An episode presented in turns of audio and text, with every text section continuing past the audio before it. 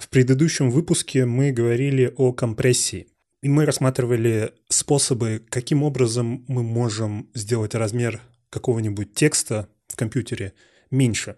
И мы фокусировались на тексте не только потому, что нас интересуют тексты на человеческих языках или, может быть, тексты на языках программирования, но и также потому, что в конечном итоге любая информация в компьютере — это текст, это набор символов.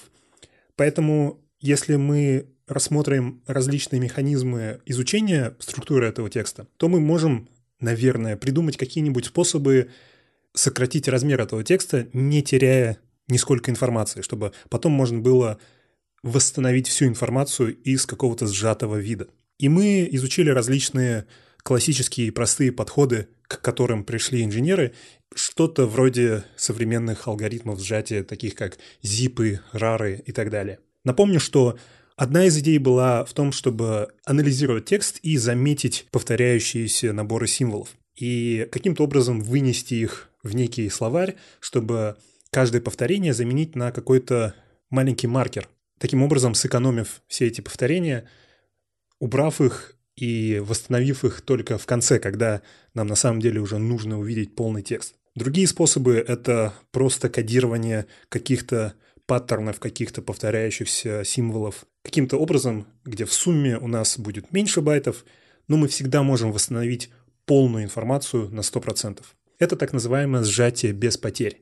И когда речь идет о текстах, тех текстах, которые мы с вами читаем, например, текст на сайте, где вы, возможно, слушаете этот подкаст, нам очень важно, чтобы это сжатие было без потерь. Потому что, ну, было бы странно, если бы мы распаковали текст и увидели, что там не хватает каких-то слов или букв, или что-то там вообще поломалось. Нам нужно, чтобы каждый байт был на месте. И инженеры, программисты, люди справились с этой задачей очень хорошо еще много лет назад. Еще до появления интернета, до появления современных компьютеров, люди научились сжимать текст, потому что память всегда была проблемой. Она сейчас чуть меньшая проблема, но всегда было важным экономить память, будь это память постоянная, такие как жесткие диски и другие накопители, так и память э, оперативная. К 90-м годам по большей части не было проблем сжимать текст. Но с появлением интернета стала заново большая проблема сжатия на уже медиа-контента. Текст и небольшие картинки можно было передавать в этом новом, в этой новой интересной сети интернет, но вот такие штуки, как музыка или даже видео, оставалось большой проблемой. В первую очередь потому, что скорость интернета поначалу была очень медленной. И простая страница с текстом могла загружаться несколько секунд, картинка могла загружаться еще дольше. Если вы хотите послушать песню, то многие-многие десятки мегабайт будут загружаться долгие минуты. Не то чтобы проблема сжатия медиа-контента появилась с появлением интернета, но с появлением интернета она стала намного более важной, чем когда-либо. Но я сказал, что любая информация в компьютере — это в конечном итоге текст. Поэтому, будь это звук, картинка, рассказ или видео, это все равно текст, это все равно набор символов в памяти. Почему же мы не можем точно так же сжать его, как мы сжимаем текст, и быть довольными? Ну, мы можем это сделать.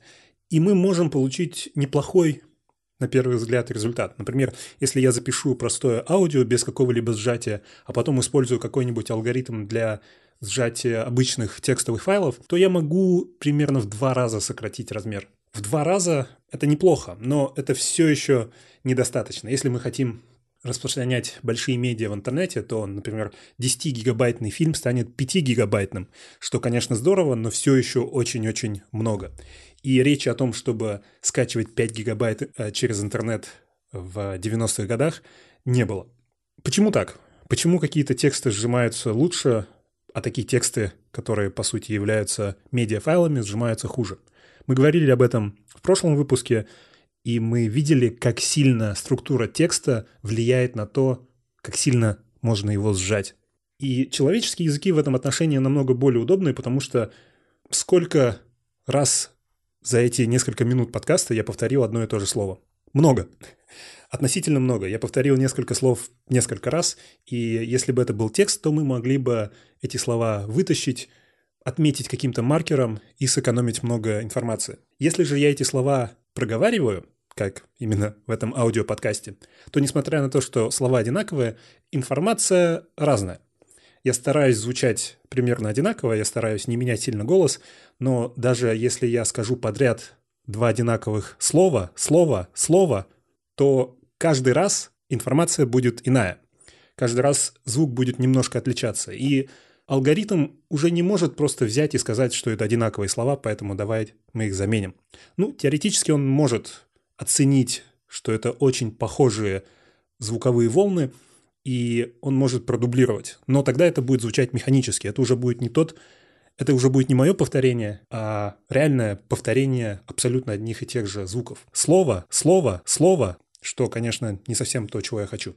Если углубиться в текст, в эти байты или даже биты, из которых состоит медиафайл, то мы увидим, что в них очень мало по сравнению с обычным текстом повторений, очень мало каких-либо понятных паттернов. И такой текст очень сложно сжимать. С точки зрения алгоритма сжатия он очень близок к случайному тексту, к случайному набору символов. И мы помним из предыдущего выпуска, что сжимать случайный набор символов чаще всего это самая плохая затея, самая неэффективная затея.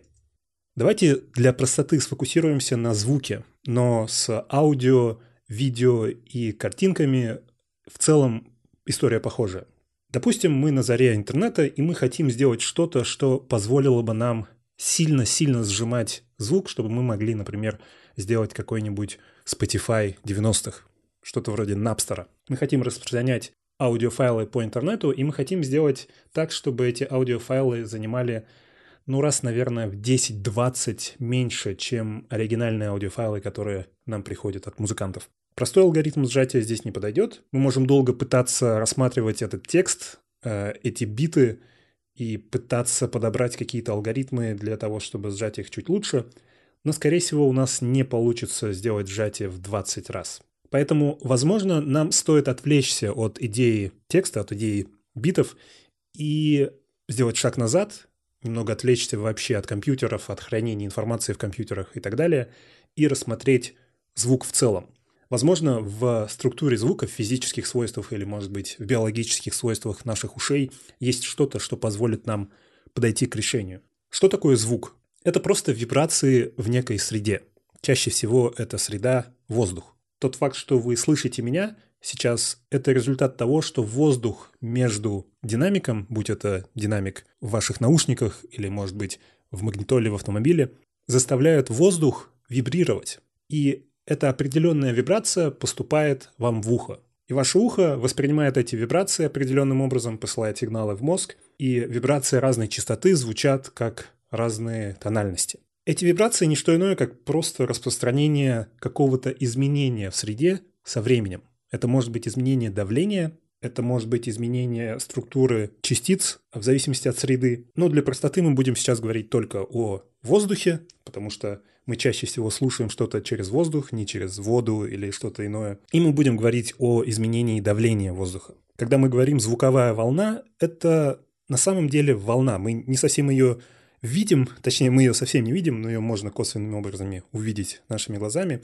Но если бы мы могли видеть изменение давления в воздухе, то сейчас, глядя бы на свой динамик или на свой наушник, вы бы видели, как от него во все стороны в виде шара распространяются изменения давления воздуха. Мельчайшие изменения, которые просто расходятся во все стороны и двигаются со скоростью звука в воздухе. Именно поэтому в космосе звука нет. И вот эти все фильмы, где космические корабли стреляют и взрываются, и мы слышим бабахи и бубухи, по большей части это обман. Нам не обязательно иметь воздух для того, чтобы получать звук. Как я упомянул ранее, мы можем передавать звук через воду. В космосе не везде абсолютный вакуум, и где-то могут быть частицы, которые каким-то образом также могут передавать звук.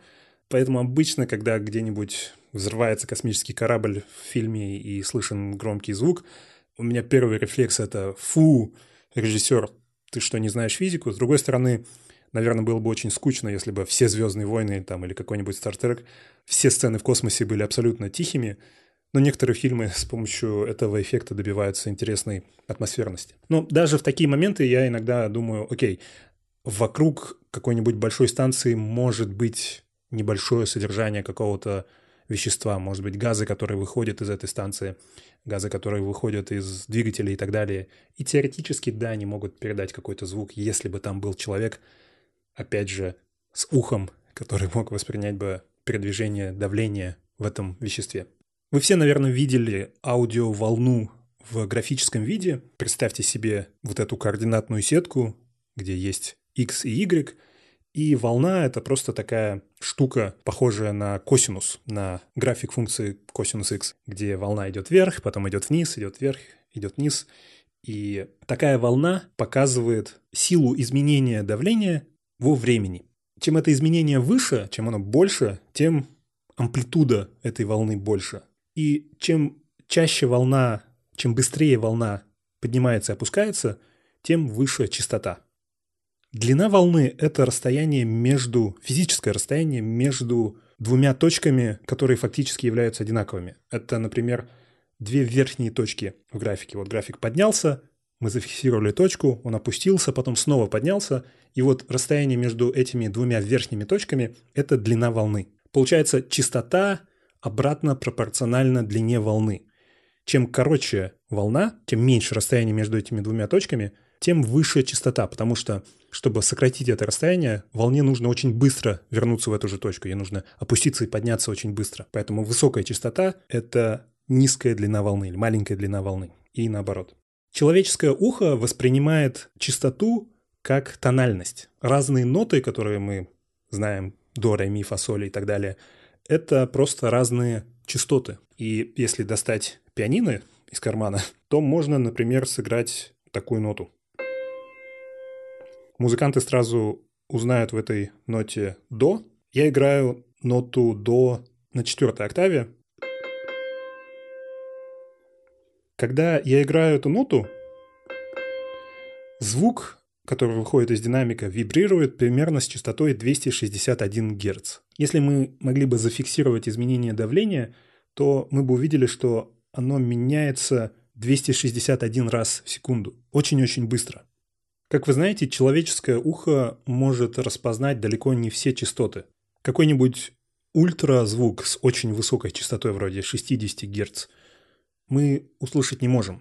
Но некоторые другие животные могут, например, собаки.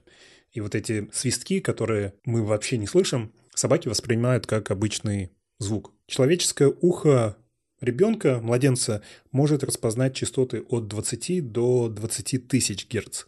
И с годами этот диапазон уменьшается, мы слышим все хуже. Вы, скорее всего, как взрослый человек, слышите примерно от 20 герц до 16 тысяч герц.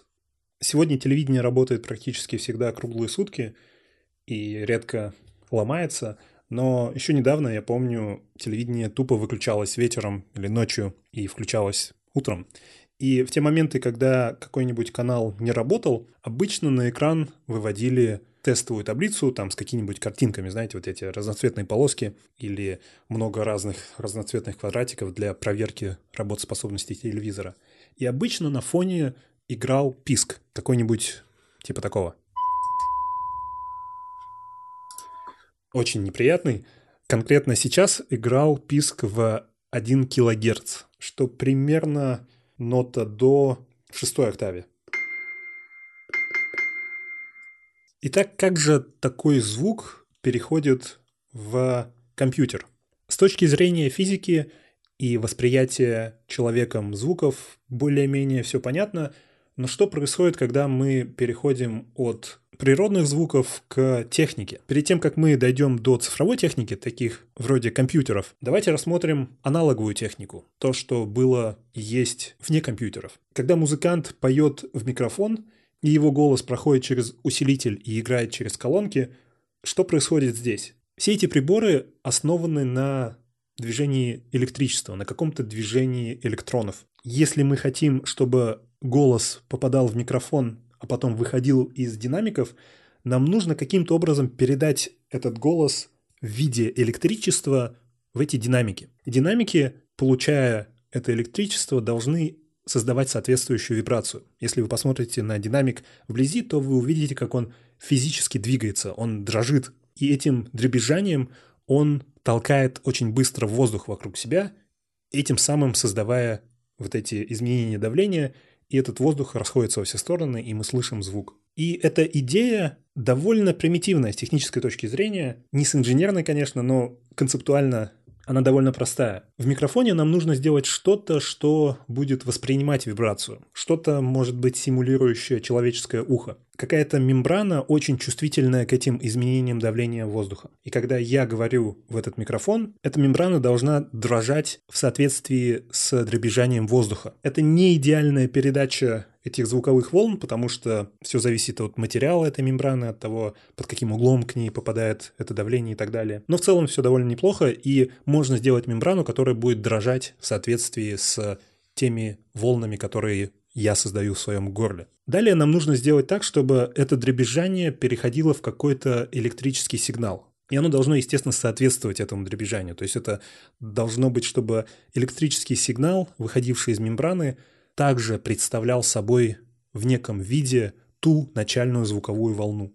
И это можно сделать, если по-умному собрать этот микрофон так, чтобы мембрана влияла на подачу электричества в провод, который уходит дальше. Таким образом, мы конвертируем звуковую волну в электрическую волну, в какое-то изменение вольтов во времени. Если звуковая волна в среде, таком, такой как воздух, было изменением давления во времени, в проводе, который выходит из микрофона, мы увидим изменение электрического потенциала.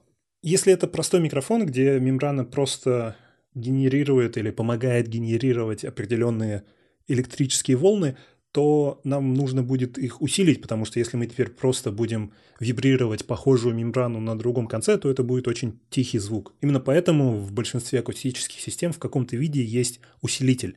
И он делает то, что говорит. Он усиливает этот электрический сигнал так, чтобы теперь можно было бы дребезжать чем-то более массивным, чем-то вроде большого динамика. Если мы посмотрим на эту волну, на изменение вольтов в проводе или в динамике или в усилителе, то мы будем смотреть на что-то физическое. Это не цифровой сигнал, это аналоговый сигнал. Это значит, что в нем нет каких-то неделимых частей. Ну, с физической точки зрения, у Вселенной в конечном итоге есть неделимые части, и мы не будем углубляться сейчас во всякие константы Планка, но с практической точки зрения можно сказать, что у этой волны бесконечный зум. Мы всегда можем приблизиться и увидеть еще более мелкие детали. В отличие от компьютеров, где все в конечном итоге дискретное, будь это информация или изображение на компьютере, это всегда пиксели, это всегда байты, это всегда что-то, что до чего можно дойти и остановиться, потому что ниже бита вы спуститься не можете. Бит ни из чего не состоит, это неделимая частица, это то, что древние греки назвали бы атомом. И большая проблема теперь в том, чтобы перевести этот аналоговый электрический сигнал в цифровой дискретный сигнал, в эти наборы неделимых частиц. И даже если сейчас не говорить ни о каких деталях, то можно просто на основе вот этих наблюдений сделать вывод, что при такой передаче нам придется потерять информацию. Потому что мы не сможем в компьютере, сколько бы мы ни старались, сделать этот бесконечный зум. Опять же, теоретически, наверное, можем, если у нас есть очень-очень много памяти, и мы в, в нарушение каких-то законов физики можем получить абсолютное значение волны в любой минимальный промежуток времени, но практически нет, мы этого сделать не можем. И если мы переводим аналоговую волну в цифровую информацию, то мы потеряем часть информации. Но нас интересует звук для того, чтобы этот звук слушали в итоге люди. И как мы знаем, мы далеко не идеальные инструменты для прослушивания звука. Поэтому если мы потеряем часть информации таким образом, то ничего страшного. Нам нужно не сохранить абсолютно всю информацию, нам нужно сохранить достаточно информации, чтобы нам и нашим ушам казалось, что все нормально.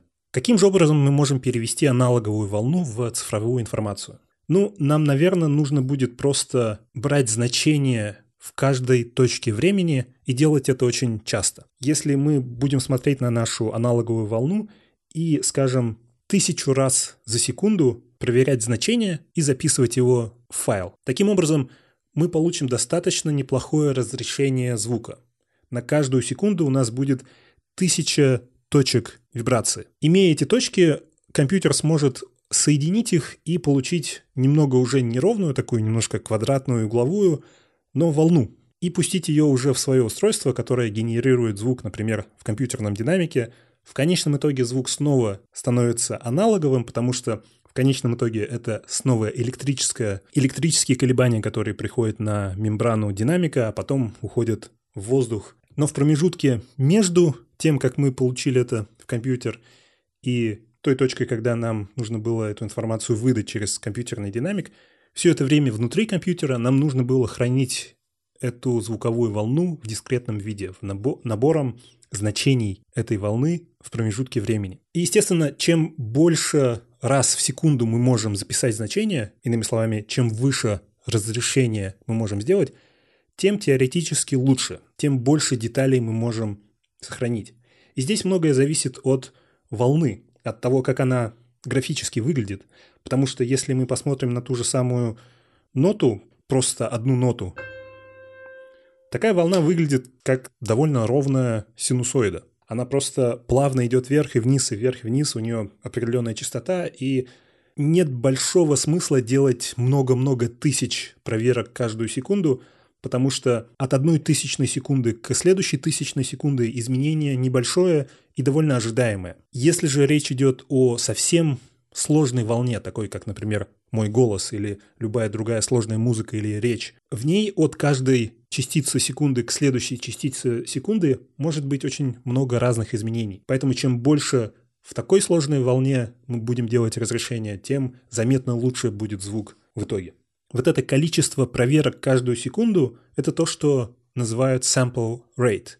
И, возможно, вы видели, если когда-либо сохраняли какие-нибудь аудиофайлы, что часто вам предлагают 44 100 Гц. Это значит, что при записи моей речи с микрофона в аудиофайл, ту волну, которая исходит из моего микрофона в звуковую карту компьютера, компьютер проверял 44 тысячи раз в секунду. И в каждой проверке он смотрел, какое значение у этой волны, и записывал это значение, чтобы таким образом симулировать эту волну. Число 44 100 было выбрано, потому что по многочисленным исследованиям было выяснено, что человек не ощущает разницу при более высокой частоте сэмплинга. Большая часть аудио, которое вы слышите в интернете и в музыкальных плеерах, в каком-то виде записывалось, делая 44 тысячи проверок каждую секунду. Окей, Теперь мы примерно понимаем, как звук себя ведет в физическом мире, как он переходит в какой-то электрический формат, позволяющий передавать звук по проводам и воспроизводить его в другом месте, усиливать этот звук, может быть, даже сохранять в каком-то виде. И мы примерно, надеюсь, понимаем, как этот звук перевести в цифровой формат. Мы просто, грубо говоря, слушаем этот звук и много-много раз в секунду записываем его значение. Потом компьютер может воспроизвести эту волну на основе множества-множества точек и симулировать новый аналоговый сигнал, который уже уйдет в динамик и в воздух. Теперь мы можем представить, почему звук — это текст в компьютере. И что этот текст означает? Он означает именно вот эти точки, их значения, значение этой функции, значение амплитуды звуковой волны в разные точки времени. Помните вот этот странный философский вопрос? Если дерево упадет в лесу и никто за этим не наблюдает, был ли звук? Это, конечно, вопрос не с правильным или неправильным ответом, это скорее просто приглашение какой-то философской, эзотерической или, может быть, даже физической беседе. Но, по сути, это философский вопрос о определении звука. Чтобы ответить хоть как-то на этот вопрос, нужно сначала определиться с тем, что такое звук. С точки зрения физики, Звук — это просто колебание среды. Поэтому если дерево упадет в лесу, то, конечно же, звук есть. Он издал звук, колебания в среде были, если только это не какой-то лес, который находится почему-то в вакууме. Тогда звука не было. Философы, в особенности люди, заинтересованные в разновидностях восточной философии, видят мир иногда немного иначе. И одна из основных идей восточных философий, и в частности индуизма и буддизма, это попытка не отделять сущности, которые очень крепко связаны и не могут существовать одна без другой. Например, человек в подобной концепции — это не что-то, что заканчивается на коже. Мы привыкли считать, что я — это то, что находится по эту сторону кожи. И кожа — это некая граница между мной и не мной. мной и всем остальным. Но восточный философ может рассуждать следующим образом. Да, там, где кожа, заканчивается визуально тело человека, поэтому, наверное, за ним это уже не тело человека, это уже не человек, но за ним находится воздух, за ним находится некая среда, и человек не может жить без среды. Человек и среда связаны настолько, что человек уже не будет человеком, он не будет живым, если вокруг него не будет определенной среды. Я не могу прожить без воздуха, но могу прожить без ноги. При этом ногу я считаю собой, а воздух я считаю не собой. И здесь можно дальше долго продолжать, потому что, ну, воздух, окей, допустим, воздух это, это тоже какая-то часть меня, потому что я невозможен без воздуха. Но природа, все остальное, это уже точно не я. Но, с другой стороны, этот воздух получился благодаря растениям и животным и всей этой сложной биологи- биологической структуре. В какой-то момент нужно остановиться и сказать, все, вот, вот, вот эта граница, вот здесь уже точно не я, и эта граница очень нечеткая. Знаете, есть такое прикольное утверждение, разница между искусственным и естественным довольно искусственна. И то, что мы считаем естественным, то, что мы считаем искусственным, мы это сами придумали. Таким образом, это разделение само по себе является искусственным. Поэтому с какой-то точки зрения любые рассуждения о разнице между искусственным и естественным – не имеют большого смысла. Таким же образом и здесь мы можем придумать границу, мы можем сказать, окей, я — это я плюс среда, которая необходима мне для выживания, но не Луна, например, или не другие звезды, они не нужны. Но мы придумали эту границу только что, мы, нам просто удобнее так думать, и если говорить о какой-то абсолютной правде, то не факт, что мы не ошибаемся. Так вот, к чему я все это ушел в странную философию? Если дерево упало в лесу, то можно сказать, что звука не было, если под звуком воспринимать не просто колебания, а всю систему, состоящую из источника звука, среды для передачи звука и получателя звука. Если никто не слышал этот звук, то с точки зрения некоторых философов звука не было. Не было ничего, что восприняло бы этот звук как звук. С похожей точки зрения, Вселенная существует только в нашем сознании. И от этого никуда не деться. На самом деле, да, реальность — это что-то, что как бы существует, хочу я этого или нет, но я не могу идти от идеи, что Вселенная существует только в моем сознании, потому что это единственное, как я могу воспринимать Вселенную. И если я перестану существовать, то нет никакой Вселенной, нет, нет ничего, что я мог воспринимать бы, нет того, что воспринимает, и тот факт, что есть другие люди, никак не мешает этому. Ну, здесь можно долго уходить в пространные беседы. Мы, в конце концов, не совсем философский подкаст, хотя можно поспорить. Я завел этот разговор, потому что если мы хотим поговорить о звуке в целом, то нам нужно говорить о всей системе, в том числе о том объекте, который воспринимает звук. И в нашем случае это наше тело, наше ухо и наш мозг. Помните, зачем мы все это затеяли? Мы хотим изучить природу звука, мы хотим понять все, что можно понять о звуке, чтобы в конечном итоге можно было передавать смешные песенки по интернету в том числе. Как работает человеческое ухо? Как работает тот объект, который принимает звук? Внутри нашего уха есть мембрана, что совершенно неудивительно. Она работает по тому же принципу, что работает мембрана в микрофоне, который передает звук, и в динамике, который издает звук. Вся идея любой мембраны — это некая чувствительность, такая, что мембрана будет вибрировать от звука, или же будет вибрировать в случае динамика для того, чтобы создавать звук. Внутри уха есть маленький-маленький кусочек свернутой кожи, какого-то кожеподобного вещества, некая ракушка, похожая на улитку. И она свернута таким образом, чтобы, когда на нее попадает звук, когда вот эти последовательные изменения давления в среде касаются этой ракушки, она дрожит. Но она сделана таким образом, чтобы в зависимости от частоты звука дрожали разные части этой ракушки. Она неровная, она вытянутая в один конец, и когда она получает звук низкой частоты, какой-нибудь бас, то вибрирует одна часть, а когда она получает звук высокой частоты, то вибрирует другая часть. Эти вибрации передаются в мозг. На этой ракушке есть такие пальчики, и они получают информацию об этой вибрации передают их нервными окончаниями в мозг, и мозг воспринимает вибрации из разных частей этой мембраны как разные частоты. Тот факт, что вы сейчас различили эти два звука, возможен именно потому, что мозг получил сигналы от разных частей этой мембраны.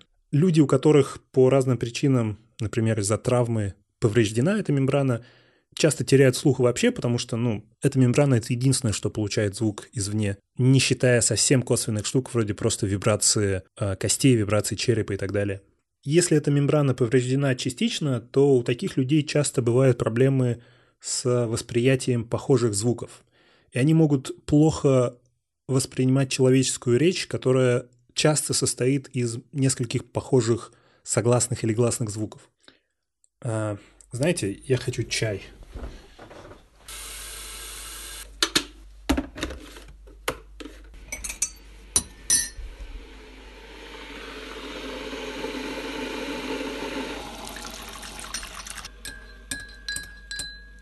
Я заметил, что когда этот электрический чайник работает где-то в углу кухни, в зале, которая находится в нескольких метрах от этого чайника, становится очень-очень плохо слышно человеческую речь. Очень плохо понять, когда что-то кто-то говорит, например, по телевизору. Не то чтобы этот звук чайника был ну, слишком громким, потому что другие звуки, некоторая музыка звучат достаточно четко и понятно. И не все голоса звучат плохо, но большая часть речи ее просто невозможно понять.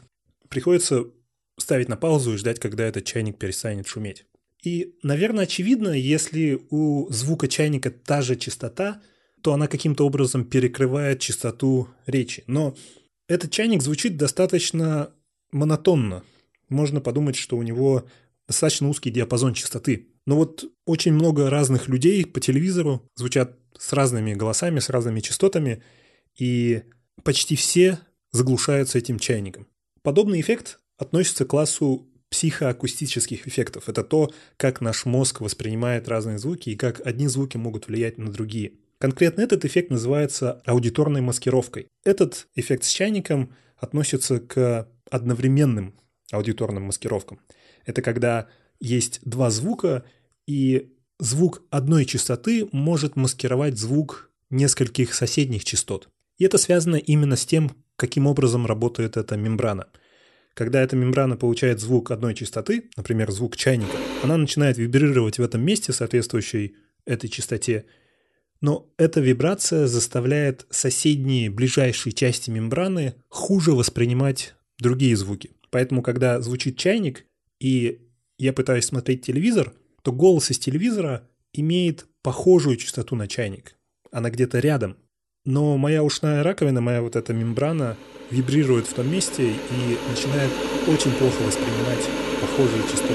Если же сделать звук сильно отличающимся по частоте, например, изменить, изменить так называемый пич и перевести его на несколько октав выше, то не будет особых проблем восприятия, даже если сделать чайник еще громче. Самое интересное, что есть другой вид аудиторной маскировки, и он связан со временем. Из этой особенности мембраны можно сделать вывод, что если звук от чайника перестал идти, то та часть мембраны, которая воспринимает похожие частоты, восстанавливает свою чувствительность не мгновенно. И неудивительно, если некоторое короткое время после остановки того звука мы все еще плохо воспринимаем звуки похожих частот.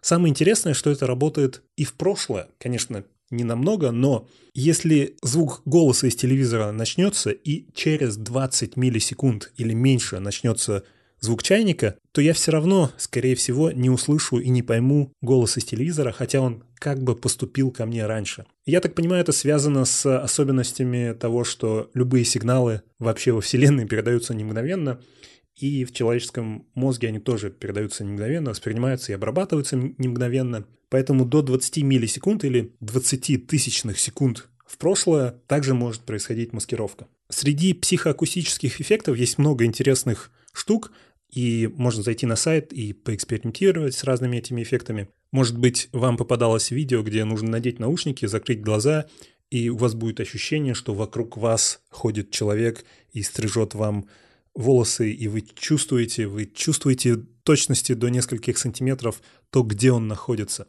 Вот фрагмент такого аудио, и чтобы ощутить эффект, нужно обязательно быть в наушниках. Very closer to the right ear. Follow me as I move around the back of the head, to the left ear, and up and over the top of the head. Этот эффект создается за счет того, что, имея два уха, человек научился, точнее его мозг научился определять положение объекта, который издает звук, на основе того, с какой задержкой звук из одного уха попадает в мозг по сравнению со звуком из другого уха. Если звук из правого уха попал ко мне в мозг раньше, чем звук из левого уха, и эти звуки одинаковые, то объект, издающий этот звук, наверное, находится справа, ну или ближе к моему правому уху. И мозг настолько четкий в этом отношении, что изменение положения на несколько сантиметров, что конвертируется в изменение этих задержек на какие-то доли, тысячные доли секунды, мозг может определить это положение почти всегда. Другой интересный эффект называется иллюзорное непостоянство.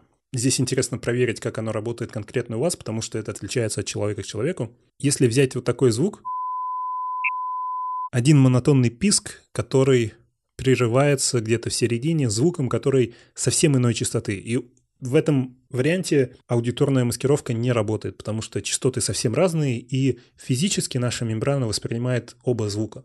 Но часть людей воспринимают этот перерыв, как если бы тот писк на самом деле останавливался. На самом деле писк не останавливается, просто поверх него есть звук другой частоты. И примерно четверть населения Земли воспринимает, как если бы в этом месте был обрыв писка. Большая часть людей воспринимает писк без обрыва, пока не совсем понятно, почему именно это происходит у части людей. Существует обратная иллюзия, иллюзия последовательности. Это когда звук начинается совершенно непоследовательным, таким как и постепенно, если забивать эти перерывы другим звуком, то у части людей может сложиться впечатление, что писк становится постоянным.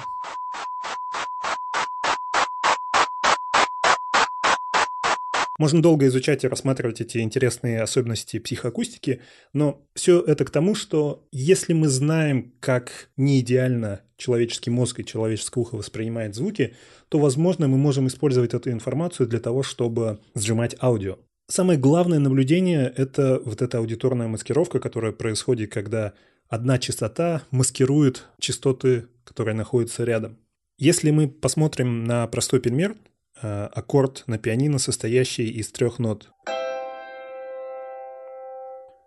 Мы получили эту информацию одновременно. Все три ноты, это три разные частоты, пришли в наш мозг одновременно, и, скорее всего, они каким-то образом маскировали друг друга. Мы не услышали идеально три отдельные частоты. Мы потеряли часть информации, и мы так воспринимаем музыку. Возможно, отчасти именно поэтому музыка звучит именно так, как она звучит, и нравится нам. Мы могли бы записать эту музыку по отдельности. Мы могли бы попросить музыканта записать сначала одну ноту, потом другую, потом третью, а потом мы бы соединили их на компьютере и получили бы тот же аккорд.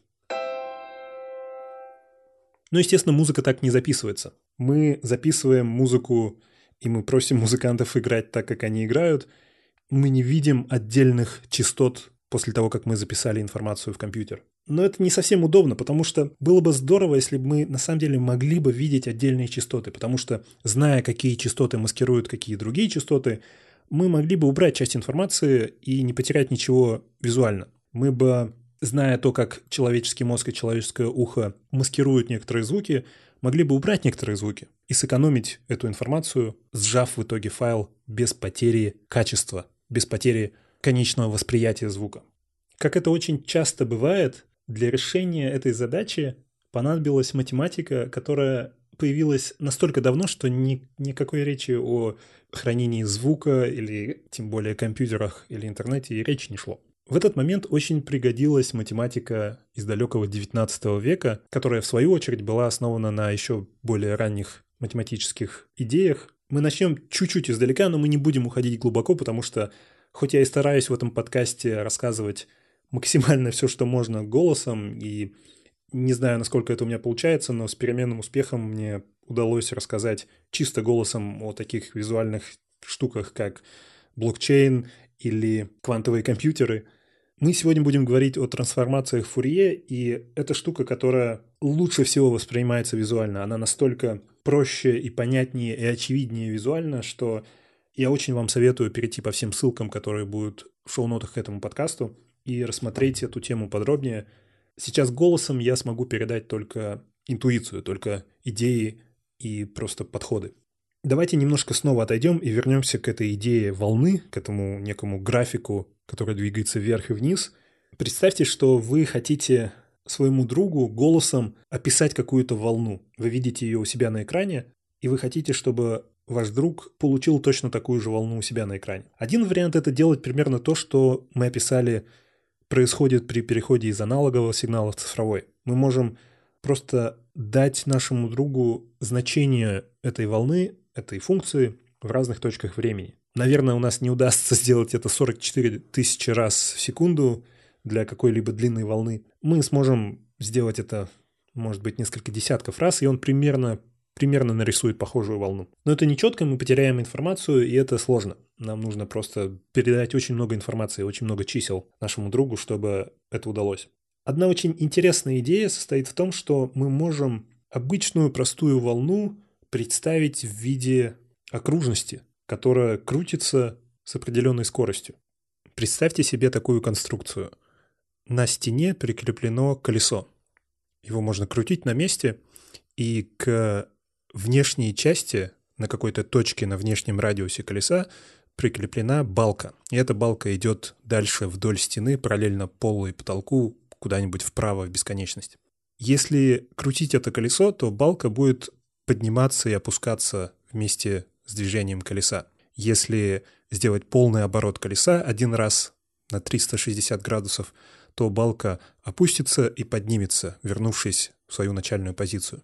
Теперь представьте, что вдоль этой балки двигается карандаш с одинаковой постоянной скоростью, и он рисует на стене линию. Если колесо не двигается и, соответственно, балка не двигается, то карандаш рисует ровную сплошную линию, параллельную полу и потолку. Но если мы начнем поворачивать колесо, и балка, соответственно, начнет опускаться или подниматься, то карандаш начнет рисовать волну, и график функции, например, синуса можно получить именно таким образом.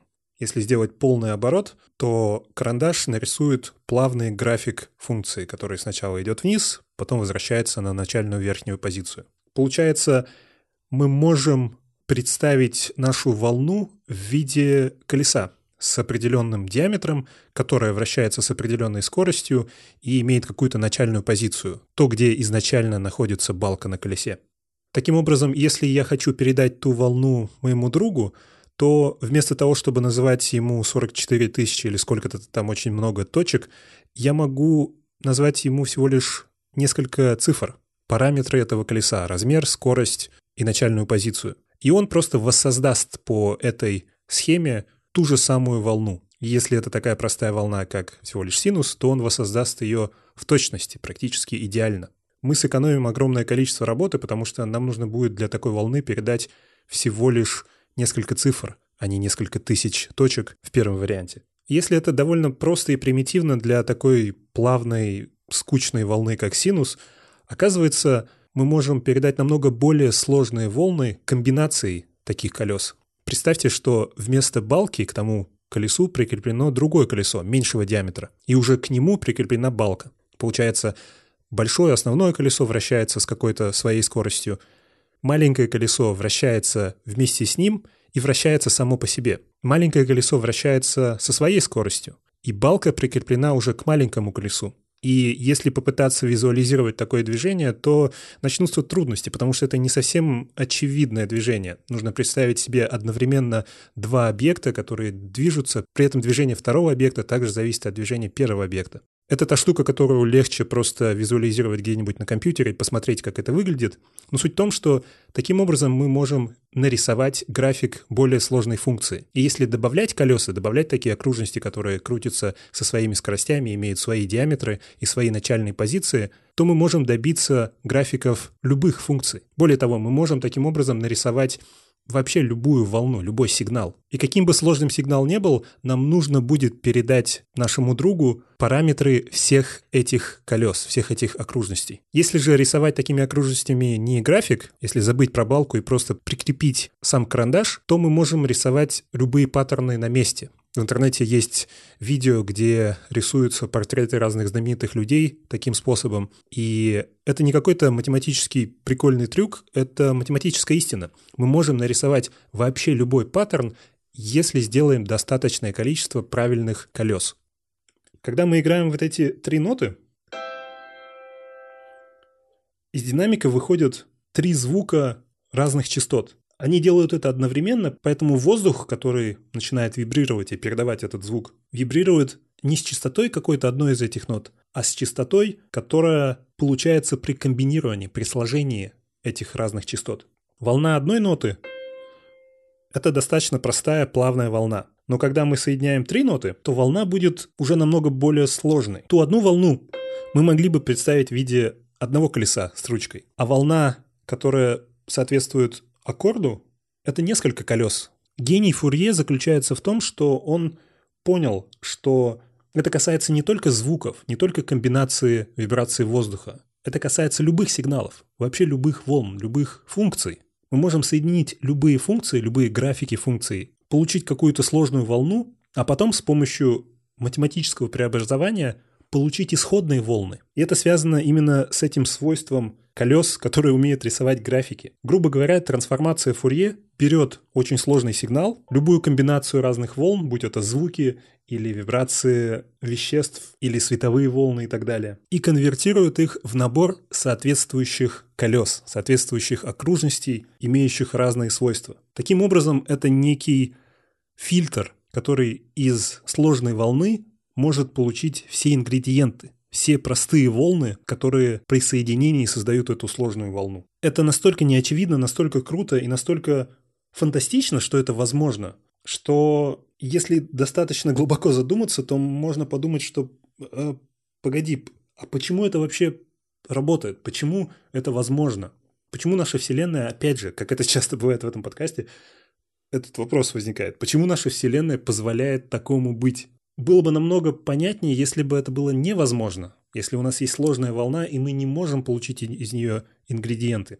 Это как если бы был простой, понятный, четкий, доказуемо работающий математический процесс, позволяющий из любого коктейля получить все составные части. Вы берете смузи, который состоит из кучи разных ингредиентов, прогоняете его через этот фильтр, и вы можете получить отдельно молоко, отдельно банан, отдельно 10 грамм сахара, отдельно ванилин и так далее. Вся наша интуиция, идеи энтропии увеличивающиеся говорят о том, что в эту сторону изменения должны быть очень сложными или, скорее всего, невозможными. Но когда дело касается сигналов, не обязательно звуковых, а любых сигналов и любых функций, даже не связанных с физическим миром, просто мы можем взять несколько математических функций, соединить их, получить сложный график, а потом с помощью трансформации Фурье получить начальные графики, начальные функции. Это слишком невероятно, чтобы быть правдой, но это работает. И это работает не просто как некий трюк, это работает практически во всех сферах, с которыми мы взаимодействуем. В итоге, когда мы получили этот сложный звук, всю нашу сложную музыку, которая в итоге оказалась этой невероятно сложной, запутанной волной, он занимает очень-очень много места, потому что в нем записаны вот эти тысячи и тысячи точек на каждую секунду, и пятиминутный аудиофайл без сжатия может занимать многие сотни мегабайт. Обычный MP3 эм файл, который вы слушаете через интернет или Spotify какой-нибудь, хотя там используется не MP3, эм но суть, суть та же сжатый аудиофайл занимает несколько десятков мегабайт. То есть сжатие может быть в десятки, в 10-20 раз. И оно возможно благодаря трансформациям Фурье. Конкретно не именно полным трансформациям более частном виде, но идея та же. С помощью математической трансформации мы можем взять эту волну, разделить ее на составные части и зная то, как люди воспринимают разные звуки и как разные звуки влияют друг на друга, мы можем выкинуть много информации. Когда мы трансформировали сигнал в набор разных частот, мы знаем, что у разных частот есть разная важность, разное влияние на итоговое восприятие человека. Высокие частоты очень часто менее важны. Если мы выкинем половину высоких частот, то мы в итоге потеряем 5% воспринимаемой информации, что очень выгодно. Мы можем выкинуть очень много информации и практически не потерять ничего в восприятии. Конкретно MP3 и другие похожие алгоритмы сжатия используют далеко не только трансформации Фурье или разно- разновидности трансформации для того, чтобы сэкономить информацию. Там очень много разных трюков, которые используют другие психоакустические эффекты и другие математические трюки. Но ключевая особенность и то, что позволяет вообще хоть с чего-то начать, это трансформации Фурье. Это та возможность разделить очень сложный сигнал на составные части, чтобы потом соединить их уже сэкономив какую-то часть информации. MP3 в этом отношении похож на JPEG, на сжатие изображений. Если вы нарисуете в каком-нибудь Paint картинку и сохраните ее в стандартном формате, этот формат будет BMP, bitmap. И такая картинка, в зависимости от того, сколько там вы нарисовали, может занимать очень много по сравнению с привычными JPEG. Этот формат не имеет практически никакого сжатия. Точнее, сжатие там не теряет нисколько информации. Каждый пиксель там полностью повторяет оригинал. В идеале все было бы здорово, если бы мы могли работать только с такими файлами, если бы нам позволяли скорости и наша память, в смысле компьютерная память и так далее. Но нам нужно сжимать картинки, потому что они, если сохранить абсолютно все пиксели четко, будут занимать очень много, потому что даже простая фотка может занимать 24 или 36 миллионов пикселей, и фотка, которая занимает 36 мегабайт, даже сегодня это слишком много. JPEG, среди прочего, использует трансформации Фурье и некие разновидности этих трансформаций, сначала разделив картинку на небольшие квадраты, например, 8 на 8 пикселей, а потом для каждого квадрата симулирует, грубо говоря, эти пиксели с помощью волн. Это та же идея, что при передаче информации о нашей волне другу, вместо того, чтобы передать четко все пиксели, мы говорим, окей, вот тебе комбинация колес, которые при движении сделают похожую, очень похожую картинку. Для каждого такого квадрата мы сохраним не четкие 8 на 8 64 пикселя информации, а некие цифры, которые описывают генератор, который создаст очень похожую картинку. Эта идея, знаете, как если вы хотите перерисовать какую-нибудь сложную картину, и вы не художник, сделать это очень сложно. Но как упражнение для начинающих художников очень часто делят картинку на несколько квадратов, например, 10 на 10, 100 квадратов. И задача упрощается, потому что теперь нам нужно перерисовать не целую сложную картину, а каждый отдельный квадратик. И каждый отдельный квадратик все еще будет не идеальной копией, но все вместе будет достаточно неплохая копия всей картинки. Таким образом, мы сэкономили э, труд и получили более-менее похожую копию. Любой JPEG, любое сжатие это более или менее похожая копия в рамках того, что нам нужно, и в рамках того, что воспринимается человеком как практически то же самое. MP3 — это та же самая идея, и все эти алгоритмы относятся к классу алгоритмов сжатия с потерями. И это потери контролируемые, мы можем пытаться сохранить больше информации или пытаться сохранить меньше информации, сэкономить больше. И все зависит от наших целей и, опять же, от того, кто, как, когда и в каких условиях будет воспринимать эту информацию. Например, этот подкаст, здесь нет никаких сложных звуков, здесь всего лишь один человек говорит и нет никакой музыки, поэтому обычно я его сжимаю намного сильнее, использую сжатие с большими потерями, чем если бы, если бы я записывал гитару, то я бы хотел сжимать меньше, потому что там больше богатства звука, я бы не хотел терять так много информации. Трансформации Фурье используются повсеместно в науке, в технологиях, в компьютере, и сам Иосиф Фурье в XIX веке, будучи во Франции, будучи математиком и физиком, наверное, не мог себе представить, насколько, насколько глубоко а, его открытие, его идея будет использована во всем мире и вообще везде. Мы, опять же, не думаем об этом, но алгоритмы, выполняющие трансформации Фурье, работают вообще везде, где только можно себе представить. Сжатие информации – это только одна часть. Например, Получая информацию о свечении отдаленных галактик и звезд, астрономы могут понять, из чего звезда состоит. Мы никогда, скорее всего, не увидим эту звезду в близости, мы не подлетим к ней в ближайшие несколько миллионов лет, но мы знаем довольно четко, из каких отдельных химических элементов состоит эта звезда, потому что в свечении, которое издает эта звезда, закодирована информация о составных частях, потому что разные вещества дают разные частоты световых сигналов.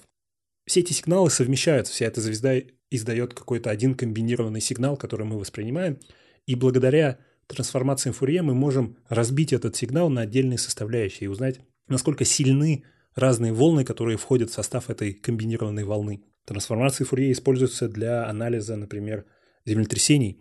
Анализируя вибрации, которые мы получаем из детекторов на Земле, мы можем делать выводы о положении, усилия и предсказывать даже землетрясения. Шазам и похожие приложения, которые определяют музыку, послушав всего несколько секунд песни, работают с помощью трансформации Фурье. Они воспринимают набор звуков, когда вы подставляете э, микрофон к динамику, потом разбивают эти звуки на составные ноты и получают некую подпись, некую сигнатуру песни. И это снова просто текст. И как мы знаем, работая каждый день с Гулом, компьютеры умеют искать по тексту очень быстро. Поэтому после того, как Шазам получил несколько секунд звуков и распределил эти звуки на составляющие частоты, теперь, имея этот текст, он может очень быстро найти в своей базе похожий текст. И это будет соответствовать похожей песне. Это очень большая интересная тема, и, как я сказал, я очень советую вам посмотреть несколько статей, визуализаций и видео, которые будут ссылками в этом подкасте. Спасибо за внимание, услышимся в следующем 2000 2018 году.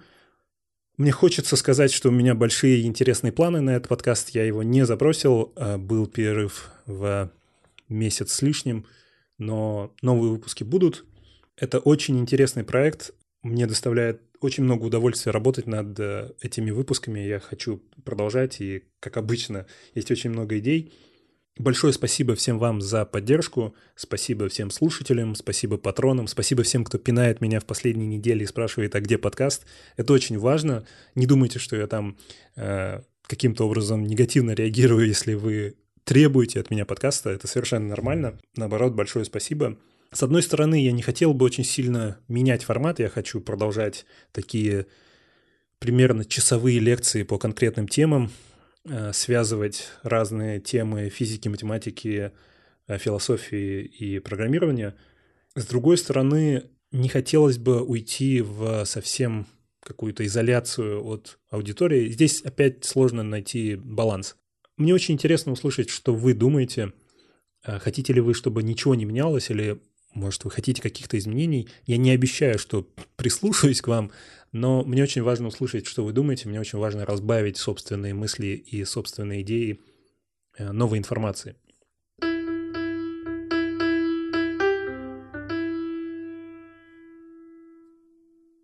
Напомню, что этот подкаст существует и продолжается во многом благодаря патронам. Патроны — это люди, которые перечисляют небольшую сумму денег автоматически за каждый новый выпуск, таким образом мотивируя выпуск новых подкастов. С момента последнего эпизода у нас появилось несколько новых патронов. Это Михаил Рыбаков, Михаил Шустов и Азамат Сулейменов. Большое спасибо, надеюсь, опять не сильно плохо произнес ваши имена и фамилии. Вы также можете стать патроном и выбрать любую сумму от 1 доллара до нескольких миллионов, и они будут автоматически сниматься в конце каждого месяца в соответствии с количеством выпусков. В месяц никогда не бывает больше четырех выпусков, но обычно в лучшем случае их два или три. Пока-пока.